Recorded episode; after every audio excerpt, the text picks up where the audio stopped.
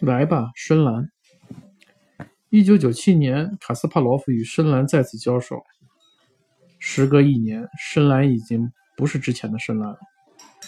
面对着更强大的对手，卡斯帕罗夫不得不小心应对。卡斯帕罗夫深知深蓝的硬盘中存储了所有国际象棋的开局技法，因此普通的开局必将徒劳无功。为了打乱深蓝的判断，卡斯帕罗夫一上来就使用怪异的开局。这让观看比赛直播的观众和专家大吃一惊，而事实证明，卡斯帕劳夫的判断是对的。深蓝唯一的缺陷就是没有感官，他只能凭借硬盘的资料进行机械的计算。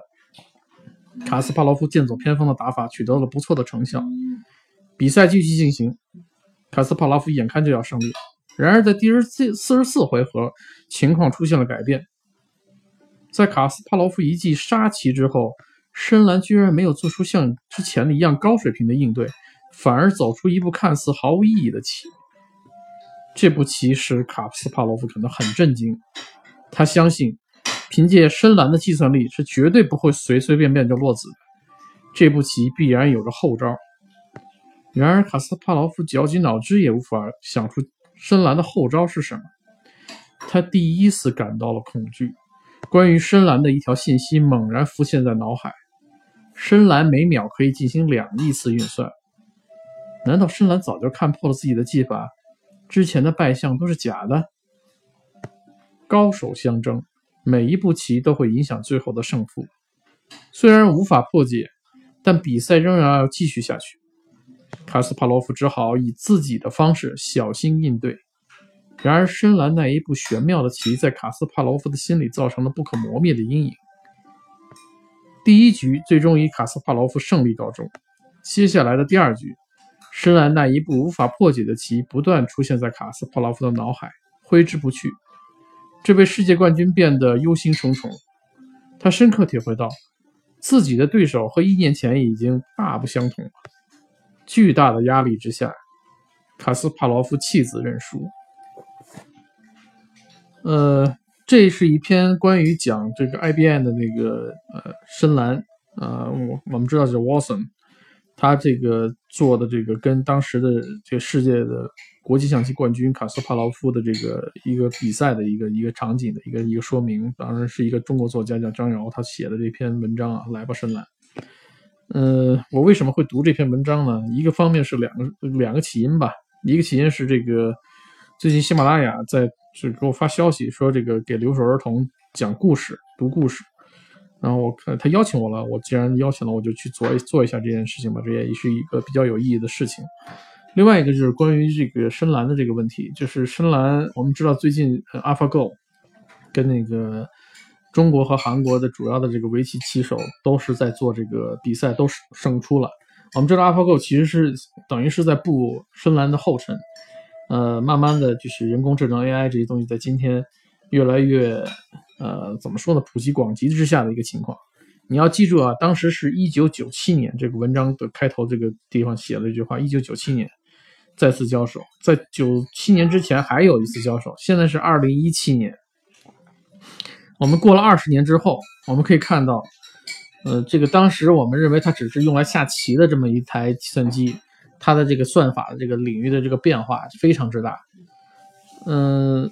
这个东西触动我了一个很大的一个观感或者是一个观点。二十年其实一个人就足以从一个孩子变成一个年轻人。如果九七年出生的话，到今天二十岁，他实际上已经开始慢慢的从如果从读到大学，慢慢的就要走向社会毕业了。嗯，当时 IBM 还有一款机器，就是叫 Watson。呃，我最近在用一个叫 Weather 的一个一个一个天气预报的一个 A P P，它的后面的一个 Power by Watson，就是 Watson。当然了，这估计是 Watson 很多代更新之后了。这 Watson 和深蓝其实是如同出一门，都是 I B M 他们出来的这个这个这个怎么说呢？就是所谓的我们今天看叫 A I，其实早期算算是高级高级的计算机，或者说是强力计算机，是这么一门技术。他们已经今天已经深入到我们生活中的很多地方，不光是天气预报，其实很多地方都在深入都在搞。尤其像这个 AlphaGo，包括今天的这个 AI 神经网络等等。我记得特别清楚，在两千年左右的时候，我的一个同事当时在方正研究院的时候，一个同事他说这个呃计算机人工智能是不可能的，呃都是扯淡，呃完全是不可能出现任何结果的，这都是胡胡扯的一个事情。当时我觉得这个哥们儿呢，虽然他是北大数学系毕业的，当但当时我对他的一个判断就是这哥们儿的眼光比较浅，比较窄。尽管当时我呃各方面的能力跟这个哥们儿比来讲也是很弱，但是我深信一点，计算机人工智能这个东西是肯定会起来的，同时也会代替很多今天就当时觉得呃很多社会里觉得就是人所做事情可能会很费劲的一些事情。比如说这个天气预报也好，还有一些很多的这种呃大型的并行计算，或者是大需要大型的计算的运算的那种场景，比如说像这种弹道导弹的这种轨迹的计算，航天当中的领域很多这个飞行飞行器的这种呃计算、数值计算，包括模拟的这种核爆的这种计算等等等等。呃，二十年之后。现在我看了这篇文章，我读这篇文章，然后我自己感受的这篇文章，然后我觉得，呃，这是一个，就这个时代来看，就我们现在以我们当下来看，如果再过二十年，嗯，当我现在的孩子他将来长大成人，他成为二十多岁一个年轻的小伙子的时候，他正在进入到社会的时候，呃，我可以断言，就目前能看到的东西，很多人其实还不太信啊。我包括跟我一些朋友、一些人去聊这个问题，他们都觉得不可能的一件事情。不可能什么呢？就是说，即便是今天 AI 已经很多了，包括今天的无人机、今天的无人驾驶等等等等这些东西很多了，在这种我觉得趋势已经非常非常明显的情况下，仍然很多人觉得，呃，计算机和机呃机器人很多事情还是不能替代的。比如说，他觉得有些工程上的东西他替代不了，呃呃一些呃盖房子呀，包括这个呃电工啊什么等等等等，反正这些他觉得用人的地方他是代代替不了的。但实际上，我们看现在计算机能代替的领域是些什么东西，你就会判断这些东西其他领域会不会被呃替代掉。你要判断一个东西能不能被替代掉，你得看这个它这个一些标准上的东西。比如说很多年前，呃，做审计的这个行业里头，做财务审计的这个行业里头，很多都是很多这个名牌大学，比如说北京的一些呃很好的学校，像人大毕业的孩子呀，像那个对外经贸毕业的孩子，他们最后毕业去去四大，对吧？这是一个很好的一个一个追求，或者说一个很好的一个工作的一个机会，呃，在将来，包括现在已经开始，这些做审计的行业的东西都是开始陆续陆续用 AI 计算机的这个方案解决方案去代替了。为什么呢？就是这个东西它是标准化的，它是模块化的，它是条块化的，它是有相应的审计标准的，这些东西都是可以被计算机替代掉。它的这个效率，它的判断的出错的可能性，包括人为的人工失误这些东西，它都低的很多。所以它是会被计算机给替代掉的行业，包括像呃投行里面像高盛、像摩根，他们这里边的这些所谓的高级算法，这些东西你只要有数学天才在里头做就 OK 了。那其他的这些呃人参与进去的这些环节，很有可能就都被呃这种所谓 AI 它的运算速度更高，然后它可以模拟出更好的计算算法给你替代掉。某种程度上讲，在 IT 行业里面现在正在。有一有一波的这种叫做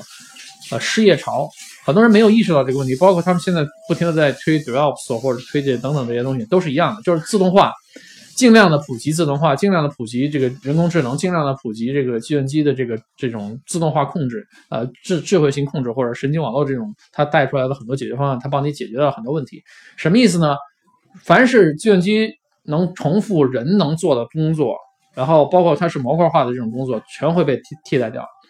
然后即便是像在国外这种这种像在加拿大这种环境下，现在看蓝领工人还收入还是不错的，他跟白领工人收入还是不错，人口比较少。但实际上将来走到一定程度的时候，这种盖房子、接线、标准化这些东西，全部都是可以用机器人来做的。所以说我经常跟我的孩子说，聊天的时候也说，包括跟我爱人聊天也说，未来这个二十年，等他长大的这个二十年。一定是，就是更更高速的自动化的这样一个这样一个一个过程，所以说导致就是蓝领的工作，或者说是人类可以做的很多能重复性的工作，完全会被计算机给替代掉，这是肯定的，呃，这是毋庸置疑的一件事情，而且很多人现在没有看到这一点，我觉得很可怕，需要有很多人去知道这一点。那么将来这些孩子他们长大了，到底他们能做什么事情呢？一定是做计算机所不能做的事情，比如说是艺术类的。美术类的、哲学类的这些东西，就是计算机到目前为止它的感知系统，它虽然算法很快，每秒钟比如说亿万次、兆亿次的这种计算，但是它还没有达到一种就是像人所具备的这种这种神经网络的这种概念，就是它能知道有情感、有感官、有感受这种东西没有，所以说将来这一批孩子起来的时候，一定要把这种方面的东西多努力。如果还是像原始的，比如说中国很多家长所推崇的，招学好数理化，走遍天下全不怕，这已经落伍了，完全落伍了。一定是要搞明白，就是呃所谓的德智体美，很有可能德美还有体，在将来是人类真正需要多投入的地方。而那个所谓的智，就是我们所谓的推崇的这种加强一个计算和运算能力这部分，可能要稍稍的要弱一些。稍稍的要弱化一下，呃，凡是计算机能替你做的事情，你就让计算机去做。你的所要做的事情就是，你怎么告诉计算机该做什么那样的事情，能完成你的目标。这是一个将来这个人和人之间，包括孩子和孩子之间，可能是甚至于是国家和国家之间。因为最近我看一篇文章，不是说嘛，包括一些呃信息上说，将来的国家的战争，更多的可能是以 AI 引起的战争。就是你的这个团队，你的计算能力是不是足够达到那个那个级别？也就是我很早以前提到一个，就是一个概念，就是得数据者得天下嘛。你得到这种数据，然后你能处理能力的这个事情得天下，谁能达到那个程度，你这个人类，你这个族群才是有有希望的，好吧？这也是因为看到很多最近的一些消息啊，包括这个我自己得到的一些这个启发，嗯，啰啰吧嗦的说了一下这个事情。如果你听不懂我说的话，那你可以完全放弃我这个说的这个观点。如果能听得懂，现在就要努力，就要开始做一些转变，对自己的下一代，你不管是投资也好，或者说你你你对他教育方向也好，你要有所转变，不能再像以前传统的那种方式，好吧？谢谢大家，拜拜。